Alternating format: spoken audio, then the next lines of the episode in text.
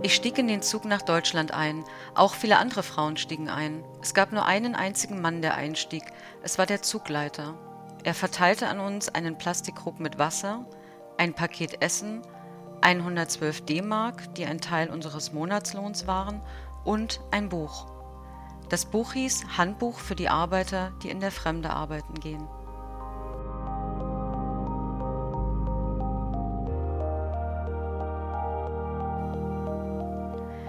Der Radiolampenfabrik hatte ich ein neues Wort gelernt. Akkord.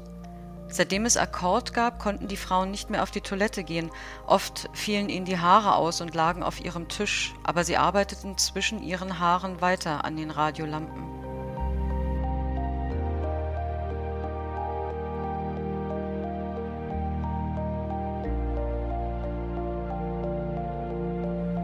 Das, was ihr gerade gehört habt, das waren Zitate der preisgekrönten Schriftstellerin und Theaterautorin Ermine Serfki Özdamar.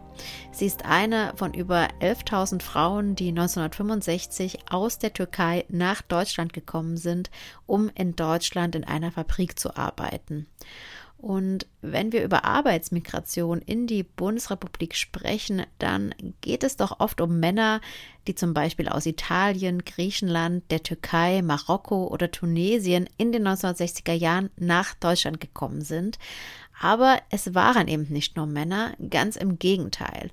In den späten 1960er Jahren kamen über 10.000 weibliche Pflegekräfte aus Südkorea nach Deutschland, es herrschte Pflegenotstand und in der gleichen Zeit fehlte es auch in der Elektroindustrie an Fachkräften. Und darum haben Unternehmen begonnen, aktiv Frauen aus dem Mittelmeerraum anzuwerben. Frauen wie Ermine Serfke Özdamar. Und warum es wichtig ist, die Geschichte genau dieser Frauen zu erforschen, darum geht es in dieser Folge. Der ZZF Podcast aus dem Leibniz-Zentrum für zeithistorische Forschung in Potsdam. Ihr hört den Podcast des Leibniz-Zentrums für zeithistorische Forschung. Ich bin Janine Funke, freie Historikerin und Podcast-Host und wir stellen euch in jeder Folge interessante Forschungsprojekte aus dem Institut in Potsdam vor. In dieser Folge spreche ich mit Elisabeth Kimmerle. Elisabeth ist Doktorandin hier am ZZF und vor ihrer Zeit als Doktorandin hat sie als Journalistin bei der Taz gearbeitet. Und während ihrer Arbeit zu Migrantinnen aus der Türkei ist sie auch auf ihr Forschungsprojekt gekommen. Hallo Elisabeth, schön, dass wir mit dir sprechen können. Hallo Janine. Dein Forschungsprojekt hat den Titel Frauen in Bewegung, Migrantinnen aus der Türkei in Westdeutschland als lokale und transnationale Akteurinnen in dem Zeitraum zwischen 1961 und 1990. Kannst du uns einmal zusammenfassen, was sich genau hinter diesem Titel verbirgt? Ich bin Journalistin und habe vor einigen Jahren für eine Reportage vier Frauen aus der Türkei interviewt, die zu verschiedenen Zeiten nach Deutschland gekommen sind, also in den 70er Jahren, in den 80er Jahren, in den 90er Jahren und dann in den 2010ern. Und was mir aufgefallen ist, diese Frauen eint, dass sie alle sehr politisch sind und auch noch also selbst wenn sie schon 50 Jahre in Deutschland leben, auch noch sehr nah verfolgen, was in der Türkei politisch passiert. Und dem wollte ich dann nachgehen, also weil das vielleicht auch so ein bisschen so diesem Klischee oder dem Stereotyp von türkeistämmigen Frauen widersprach. Also ich untersuche in meinem Projekt, wie die Migration aus der Türkei nach Westdeutschland, die so mit dem Anwerbeabkommen 1961 gestartet hat, wie sich dadurch die Geschlechterverhältnisse verändert haben und wie sich Migrantinnen politisch organisiert haben in äh, Westdeutschland, aber auch transnational mit Ausrichtung auf die Türkei. Vielen Dank für die Ausführungen. Das ist auf jeden Fall ein sehr spannender und wichtiger Ansatz. Ich habe ja gerade schon erwähnt, dass die Perspektive von Frauen in der Migrationsgeschichte in meiner Wahrnehmung eher unterrepräsentiert ist. Ist meine Wahrnehmung da richtig? Und wenn ja, warum wird in der Migrationsgeschichte so wenig auf die Perspektive der Frauen geschaut? Es ist wichtig zu sagen, es, sie fehlt nicht komplett, sondern es gibt durchaus auch sehr gute ähm, Arbeiten, die erforschen, wie Geschlecht die Arbeitsmigration strukturiert hat. Zum Beispiel ähm, die Studie von Monika Mattes zu Gastarbeiterinnen oder auch die Studie von äh, Lea Nocerda. Allerdings ist es so, dass also aus einer staatszentrierten Perspektive erforscht wurde. Das heißt, es wurde viel auf Interessen der beiden Staaten dann eingegangen und ähm, untersucht, was sie für Interessen verfolgt haben bei der Anwerbung von Frauen was eine total wichtige Perspektive ist. Allerdings äh, interessiert mich äh, mehr so ein akteurszentrierter Zugang. Also mich äh, interessiert eher, was äh, die Frauen für Strategien und auch für Motivationen hatten und also eben näher an den Akteurinnen selber dran wenn es um äh, die Geschlechterperspektive geht, dann wird oft irgendwie der Alltag oder Zugehörigkeit untersucht. Und ich glaube, das hängt auch so damit zusammen, was wir als äh, privat verstehen und was wir als politisch verstehen. Also da gibt's auch in der Forschung irgendwo noch so, ein, so eine Trennung zwischen äh, privatem und politischem. Und wenn wir vom politischen ausgehen, dann äh, werden eben mehr tatsächlich so klassische Beteiligungsfelder wie dann Gewerkschaften oder so untersucht. Und die äh, werden dann als ähm, stärker stärker männlich wahrgenommen. Aber ähm, ich gehe davon aus, dass in der Migration und auch durch die Migration sich das auch sehr verändert hat. Also dass eben durch die Migration viele ähm, Bereiche, die wir jetzt vordergründig erstmal als privat erachten würden ähm, oder als nicht politisch erachten würden, doch auch politisiert wurden. Also zum Beispiel durch die Ausländergesetzgebung, durch das Ausländergesetz von 1965 oder auch durch ähm, Rassismuserfahrungen, Diskriminierungserfahrungen und eben dadurch, dass man einen ähm, in der Migration einen äh, Status als Nichtbürgerin hat ähm, dass dadurch dann eben vieles, was wir jetzt ähm, nicht unbedingt als politisch erachten würden, doch auch politisch äh, wurde und dass es ähm, interessant ist, sich diese Bereiche dann anzugucken, die wir erstmal gar nicht als äh, genuin politische ähm, ansehen. Um das einmal ganz kurz einzuordnen, im April 1965 hat der Bundestag ein neues Ausländergesetz verabschiedet und damit auch Aufenthaltsrechte definiert. Und viele der Begriffe, mit denen wir heute noch arbeiten, wurden genau in diesem Gesetz festgeschrieben. Also zum Beispiel die Unterscheidung zwischen Aufenthaltserlaubnis und Aufenthaltsberechtigung. Und das Gesetz, das regelte auch, wer als unerlaubter Einreisender gilt und wie zum Beispiel auch mit Eheschließungen umgegangen werden soll. Und erst 1990 wurde das Gesetz novelliert und 2004 trat an die Stelle des Ausländergesetzes das Aufenthaltsgesetz, was auch bis heute gilt. Und genau diese Frage des Aufenthaltes ist eben nicht nur was Privates, sondern auch etwas Politisches. Das ist ja eine zentrale und, wie ich finde, sehr, sehr wichtige These deiner Arbeit. Jetzt würde mich noch interessieren, wie gehst du in deiner Recherche eigentlich genau vor? Sprichst du mit Zeitzeuginnen? Wo bekommst du deine Quellen her? Kannst du uns da mal einen kleinen Einblick geben? Ich mache Zeitzeuginnen-Interviews. Ähm, gleichzeitig ist es auch so, dass ich mir ähm, verstärkt zum Beispiel türkischsprachige Quellen anschaue, weil die einfach noch nicht so viel angeschaut wurden. Und da wiederum gibt's auch ähm, so soziale Bewegungsarchive, türkische soziale Bewegungsarchive, in denen einfach dann auch recht viele Materialien äh, abgelegt sind. Zum Beispiel ähm, gibt es dann einen großen Bestand zu Zeitungen, die türkische Gruppen rausgegeben haben oder auch Flugblätter. Und da kann man dann ganz gut rekonstruieren, was tatsächlich auch äh, MigrantInnen äh, politisch so gemacht haben in der Zeit, also in den 70er Jahren vor allem. Aber ich äh, genau gehe auch in andere Archive. Also ich versuche das so ein bisschen äh, gegenzuschneiden, indem ich äh, zum Beispiel Quellen aus dem Bundesarchiv, aus dem politischen Archiv so ein bisschen gegen den Strich lese und gucke, was sich da an Praktiken von MigrantInnen wiederfindet und das dann kombiniere mit den Zeitzeuginnen-Interviews und auch den Materialien aus den äh, Bewegungsarchiven. Das klingt auf jeden Fall nach sehr, sehr viel Arbeit. Und gerade auch das Arbeiten mit Zeitzeuginnen umfasst ja nicht nur die Interviews, sondern eben auch eine intensive Beziehungsarbeit. Und das ist auch eine wichtige Komponente in der historischen Arbeit. Die GesprächspartnerInnen müssen Vertrauen aufbauen. Und die Integration von Quellen aus dem Archiven ist wichtig, da die Erinnerung der Zeitzeuginnen natürlich immer subjektiv ist. Das nur mal kurz zum Einordnen. Jetzt springen wir aber in die 1960er Jahre und in dieser Zeit kamen jährlich zwischen 4000 und 20.000 türkischstämmige Frauen in die Bundesrepublik. Es war die Zeit des Fachkräftemangels. Warum wurden denn ganz dezidiert Frauen aus der Türkei rekrutiert? Also in den 1960er Jahren gab es durch eine zunehmende Automatisierung einen äh, Bedarf an äh, weiblichen Arbeitskräften, gerade vor allem in der äh, Elektroindustrie und für so diese ganz feinmechanischen Arbeiten. Also zum Beispiel, wenn man irgendwie Fernseher, Waschmaschinen und so weiter, die musste man verkabeln. Und da gab es den Bedarf an weiblichen Arbeitskräften im Niedriglohnsektor. Ähm, also ein großer ausschlaggebender Punkt dabei war tatsächlich auch eben, dass das äh, billige Arbeitskräfte waren und ähm, dass ist, äh, also in den Quellen äh, heißt es immer so, die Fingerfertigkeit, also gefragt oder gesucht waren kleine Hände und gute Augen. Ähm, das untersucht zum Beispiel Monika Mattes auch sehr schön. Ähm, und also das war so die, der Bedarf. Und das bedeutete dann, das war jetzt nicht nur aus der Türkei, sondern aus dem ganzen Mittelmeerraum.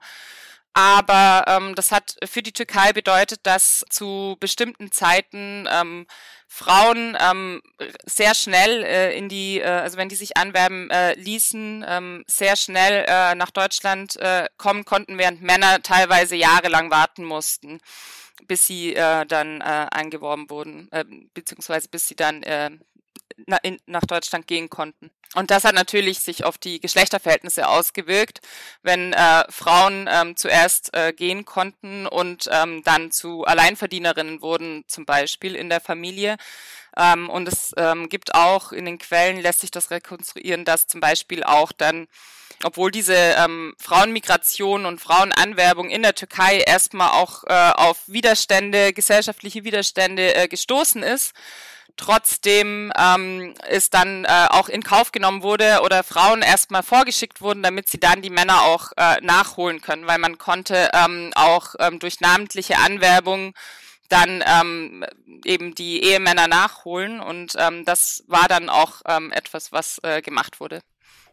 Okay, und die Türkei, die befand sich in diesen Jahren ja in einem tiefgreifenden Umbruch 1960 gab es einen Militärputsch, auf den 1961 eine neue Verfassung folgte und diese Verfassung hat den Menschen viele neue Grundrechte gegeben, zum Beispiel das Recht auf allgemeine Reisefreiheit.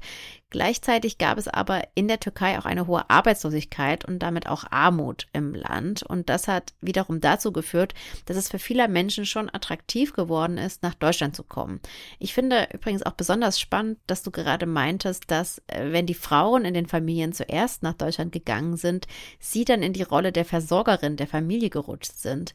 Wie haben die Frauen denn diesen Rollenwechsel in der Retrospektive wahrgenommen? Was berichten deine Zeitzeuginnen über genau diese Zeit? Es gibt sehr vielfältige ähm, Motivationen der Frauen, ähm, nach äh, Deutschland zu gehen. Es gibt schon 1964 eine Studie von einer Soziologin, ähm, einer türkischen, die ähm, 1964 schon rausfindet, dass äh, Frauen häufig auch äh, zum Beispiel nach, nach Deutschland gehen, um frei zu sein, ähm, um freier zu sein. Gleichzeitig ähm, andere Frauen gehen ähm, nach äh, Deutschland, weil sie zum Beispiel ähm, studieren wollen und das in der Türkei in dem Moment ähm, für Frauen nicht so leicht ist. Also eine Zeitzeugin hat mir zum Beispiel erzählt, dass sie gern studieren wollte.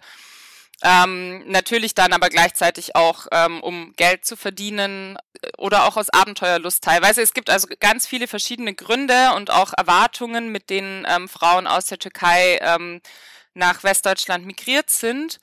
Ich glaube, wie sich das dann ähm, in Deutschland ähm, dargestellt hat, war, dass ähm, natürlich äh, ist ein sehr hartes Leben war. Also ähm, es waren lange Schichten, lange Arbeitsschichten. Äh, sie mussten früh aufstehen. Ist ein großes Problem, was viele Zeitzeuginnen auch schildern, ist, ähm, dass sie die Sprache nicht gesprochen haben. Das heißt, sie haben verschiedene Strategien angewandt, ähm, wie sie zum Beispiel zum Arbeitsplatz kommen. Also eine ähm, Frau hat erzählt, ähm, deren Mutter ähm, Arbeitsmigrantin war, dass sie ähm, ihre Mutter hatte ähm, Murmeln in der ähm, Tasche und ähm, ist in den Bus eingestiegen und ähm, sie wusste, sie muss zehn Haltestellen fahren und ähm, dann umsteigen. Also hat sie bei jeder Haltestelle eine Murmel von der einen Seite auf die andere Seite der Hosentasche äh, getan und wusste dann, wenn sie aussteigen musste. Also sie mussten so ganz neue Strategien finden. Und ähm, die Arbeit, die sie da äh, verrichtet haben, war ja wirklich auch ähm, oft die Arbeit, die sonst niemand machen wollte. Also das war schon sehr harte Arbeit, auch ähm, in den Fabriken und ähm, hat dann auch immer wieder ähm, dazu geführt, dass also es ähm, auch äh, Streiks gab zum Beispiel oder dass ähm, es ne, oder dass äh, die Frauen auch gekündigt haben, ähm, weil so wenig äh, Geld und es gar nicht so einfach war. Also es war schildern schon die Zeitzeuginnen auch als eine sehr harte Zeit tatsächlich. Und wo haben die Frauen genau gelebt?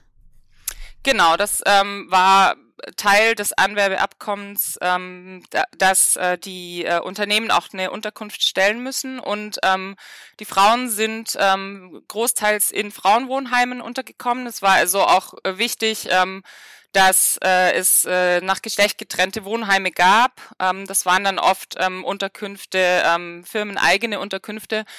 Da ähm, haben jetzt äh, Zeitzeuginnen, die ich interviewt habe, vielfach auch geschildert, dass das ähm, sehr ähm, schöne, moderne ähm, Wohnheime auch waren. Da haben die Frauen so zu dritt oder zu viert oft in einem Zimmer äh, sind die untergekommen. Aber es war natürlich wirklich auch auf so Schutz und Kontrolle ausgerichtet. Das heißt, ähm, es gab ähm, einen Heimleiter oder eine Heimleiterin und ähm, es, äh, Besuche, externe BesucherInnen waren verboten. Und ähm, ja, es war also schon auch eine sehr ähm, regulierte und betreute ähm, Form des Wohnens. Allerdings ähm, sind dann, zumindest jetzt bei den Zeitzeuginnen, die ich interviewt habe, ähm, die sind alle relativ schnell aus dem Wohnheim dann auch ausgezogen und haben sich Wohnungen gesucht und spätestens, als sie dann ihre Ehemänner nachgeholt haben, auch dann ausgezogen in eigene Wohnungen. Wir können also an dieser Stelle zusammenfassen, dass die Situation der Migrantinnen nicht besonders gut war. Sie wurden im Niedriglohnsektor ausgebeutet, haben sehr wenig Geld verdient, aber die Frauen haben sich auch gewehrt und angefangen, sich politisch zu organisieren, um ihre eigene Situation zu verbessern. Kannst du uns dazu noch ein bisschen mehr erzählen? Ja, also ähm, ist, äh, das hat sich so äh, gewandelt äh, und hat angefangen so in den 70er Jahren. In den 70er Jahren, ähm, wir haben 1971 ähm, nochmal ein äh, Militärputsch in der Türkei und ähm, daraufhin dann ähm, wirklich politisch sehr instabile Jahre in der Türkei und man muss sich das auch so vorstellen, dass ähm, also 1973 ist der Anwerbestopp und bis dahin ähm, ist äh, die Migration immer ein äh, auch als ein äh, temporäres Projekt ähm, wahrgenommen worden von eigentlich fast allen AkteurInnen ähm, so wie sie es mir auch geschildert haben oder wie es auch in den Quellen äh, zu lesen ist. Das heißt, ähm, man ist eigentlich davon ausgegangen, man äh, geht nach Deutschland, arbeitet ein paar Jahre, äh, verdient Geld und geht dann aber äh, zurück in die Türkei und ähm, arbeitet eben für eine bessere Zukunft in der Türkei. Man nimmt also diese doch relativ ähm, schweren Bedingungen und den prekären Status äh, für ein paar Jahre in Kauf, um dann in der Türkei eine bessere Zukunft zu haben es gab ähm, auch MigrantInnen, die ein Jahr in Westdeutschland gearbeitet haben, dann zurück sind in die Türkei und sich dann für einen neuen Job anwerben lassen haben. Und das war möglich bis zum Anwerbestopp, aber dann eben nicht mehr. Und das hat dann dazu geführt, dass ähm, viele MigrantInnen sich aber dann entschieden haben, ihre Familien nachzuholen. Und damit hat sich natürlich auch so ein bisschen der Fokus verändert. Also wir haben auf der einen Seite in der Türkei eine politische Instabilität und ähm, in diesem Zusammenhang ähm, entstehen in äh, Westdeutschland also schon ähm, ab äh, 67 auch so äh, linke türkische Vereine, die sich ähm, also transnational dafür einsetzen, ähm, dass es einen politischen Wandel in der Türkei gibt, mehr Demokratie in der Türkei gibt und auf der anderen Seite aber auch für migrantische Belange in Westdeutschland ähm, einsetzen, für mehr Rechte. Das sind äh, gemischt geschlechtliche Gruppen, in denen äh, Frauen aber auch politisch aktiv waren. Und diese Gruppen äh, waren sehr aktiv und sind viel auf die Straße gegangen, haben protestiert und ähm, innerhalb dieser Gruppen ähm, haben die Frauen dann, also die haben sich auch äh, die Gleichberechtigung äh, der Frauen auf die Fahnen geschrieben, diese Gruppen. Und innerhalb dieser Gruppen ähm, haben die Frauen aber gemerkt, dass dann doch, ähm, also die sozialistischen Gruppen haben sich die Gleichberechtigung der Frauen auf die Fahne geschrieben, aber innerhalb der Gruppe haben dann doch die Frauen den Tee gekocht oder standen in der Küche. Und ähm, ist, äh, sie haben, die Frauen haben das so geschildert, äh, mit denen ich geredet habe, dass sie dann irgendwann gemerkt haben, naja, wenn wir auf die Männer warten, ähm, um die Gleichberechtigung zu erlangen, da können wir lange warten. Also wir ähm, gründen jetzt lieber unsere eigenen Vereine. Und so kam es dann, äh, dass äh, sich 1975 zum Beispiel der türkische Frauenverein gegründet hat. Das ähm, ist auch im Zusammenhang zu sehen ähm, mit äh, dem Internationalen Jahr der Frau, das die UN äh, ausgerufen haben. Das heißt, das war auch äh, global eine Atmosphäre, in der ähm, die Gleichberechtigung äh, der Geschlechter und die Gleichberechtigung der Frau ähm, im Diskurs war und äh, ein Anliegen war. Und genau in dem Zusammenhang hat sich dann der türkische Frauenverein gegründet und dann in den darauf äh, folgenden Jahren haben sich dann auch noch mehrere ähm, türkische Frauenvereine gegründet. Ähm, und das hat aber auch mit dem Anwerbestopp äh, zu tun, weil dann mit dem Anwerbestopp ähm, die Familienzusammenführung zum ähm, primären äh, Weg wurde, wie man nach Deutschland eingereist ist. Davor war es eben der Arbeitsvertrag und dann war es die Familienzusammenführung und dadurch wurde ähm, die Familie auch zum politischen Faktor, über den ähm, Migration ausgehandelt wurde und ähm, das dann vor allem auch, ähm, da ist, äh, sind äh, türkeistämmige Frauen so ähm, sichtbar geworden im Diskurs und ähm, es gab dann eben durch die Familienzusammenführung ähm, auch ähm, den Bedarf, dass ähm, Räume geschaffen werden für Frauen aus der Türkei. Wenn ich das richtig verstanden habe, waren es also sehr viele externe Faktoren, die zusammenkamen und am Ende die Frauen motiviert haben, sich zu engagieren. Aber es gab auch diesen demokratischen Raum, oder? In dem ein solcher Protest und ein Verlangen nach Veränderung, also auch zumindest theoretisch, gehört werden konnte. Was waren denn eigentlich genau die Agendapunkte der Frauenvereine?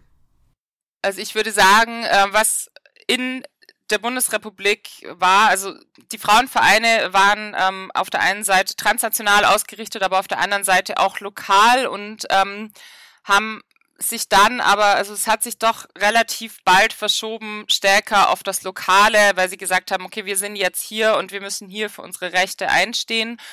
Und ähm, sie haben dann ähm, zum Beispiel eben in diesen äh, Frauenvereinen, sie haben da einfach äh, Räume geschaffen, in denen sie ähm, unter sich waren und, und in denen sie sich ähm, austauschen konnten und über ihre Rechte auch bewusst werden konnten. Und dadurch haben sie auch so ähm, das Private politisiert, indem sie einfach äh, in diesen Räumen, ähm, also es ist irgendwo eine Form von auch ähm, einen Raum, in dem türkeistämmige Frauen im öffentlichen Raum sein können. Also Männer hatten ihre Cafés und äh, Treffpunkte und für Frauen gab es irgendwie nicht so diesen Raum, wo sie zusammenkommen konnten. Und das war so eine Politisierung und das war ähm, für viele Frauen, glaube ich, sehr, sehr wichtig. Ähm, das war so vielleicht ein ähm, Punkt, äh, dass sie zusammenkommen konnten und sich dort austauschen konnten. Und das sind jetzt aber nicht nur die Frauenvereine, sondern insgesamt die ähm, migrantischen Vereine,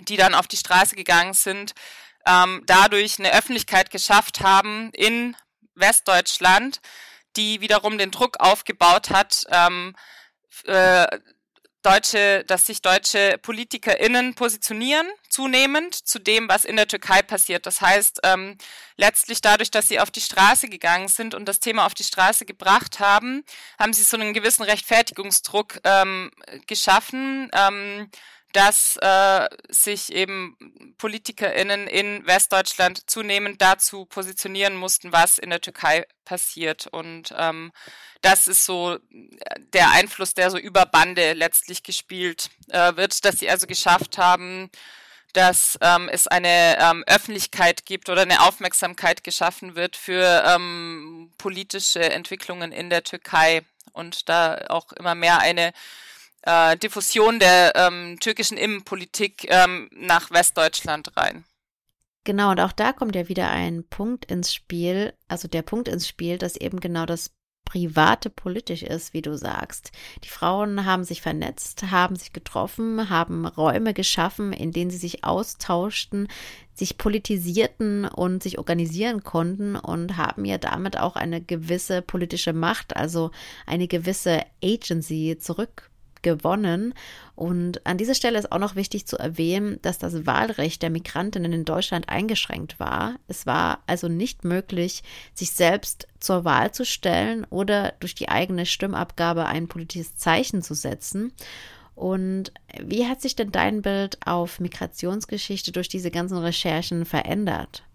Ich glaube, mein Anliegen war, ist das Bild, ähm, das äh, es in Deutschland gibt, auch auf äh, Migrantinnen und auch vor allem Migrantinnen ähm, zu verkomplizieren und halt zu zeigen, okay, das ist so ein sehr, sehr enges ähm, Bild und ein sehr ähm, homogenes, ähm, stereotypisiertes Bild. Und ähm, ich glaube wirklich, es wäre wichtig, dieses Bild zu verkomplizieren und ähm, sich da ganz, also zu zeigen, es gab eben nicht nur diese eine ähm, Lebensform, sondern es gab ähm, ganz, ganz verschiedene Lebensformen und auf der anderen Seite auch so, dass ähm, also beide Staaten, sowohl äh, die Bundesrepublik als auch die Türkei, ähm, so einen relativ engen Handlungsrahmen gesteckt haben in der Arbeitsmigration. Ähm, was ähm, ArbeitsmigrantInnen tun sollten, nämlich sie sollten arbeiten und sonst aber nicht so besonders viel machen. Und also es war nicht vorgesehen, dass sie politisch aktiv sind, es war nicht vorgesehen, dass sie ähm, Freizeit haben. Also diese ganze Agency ähm, war ähm, nicht äh, vorgesehen. Und da ist es ähm, eben interessant, sich anzugucken, was äh, MigrantInnen gemacht haben, um äh, das so auszuloten, ihre Handlungsspielräume auszuweiten, ähm, einen Platz einzunehmen und ähm, ja, ich glaube, wenn man sich das anguckt und wenn man das ins Zentrum stellt, dann merkt man, dass es eben, also ganz viele ähm, Formen gab, ähm, auch ähm, ja, diese Handlungsspielräume auszuweiten tatsächlich und ähm, auch zu, also bestimmte Regeln zu unterlaufen und ähm, kreativ damit umzugehen. Und genau das sichtbar zu machen ist unheimlich wichtig. Also danke dir, Elisabeth, für das Interview und vor allem auch für deine Forschung zu diesem wirklich wichtigen Thema. Ich bin auf jeden Fall sehr gespannt auf dein Buch und wünsche dir noch viel Erfolg beim Schreiben der Dissertation. Vielen Dank auch von mir. Wenn ihr mehr zur Arbeit und Forschung von Elisabeth lesen wollt, verlinken wir euch in den Shownotes weitere Informationen und Links zu ihren Artikeln der Taz. Ansonsten bedanke ich mich fürs Zuhören und sage bis zum nächsten Mal in zwei Wochen. Da übernimmt wieder mein Kollege Tim Schleinitz.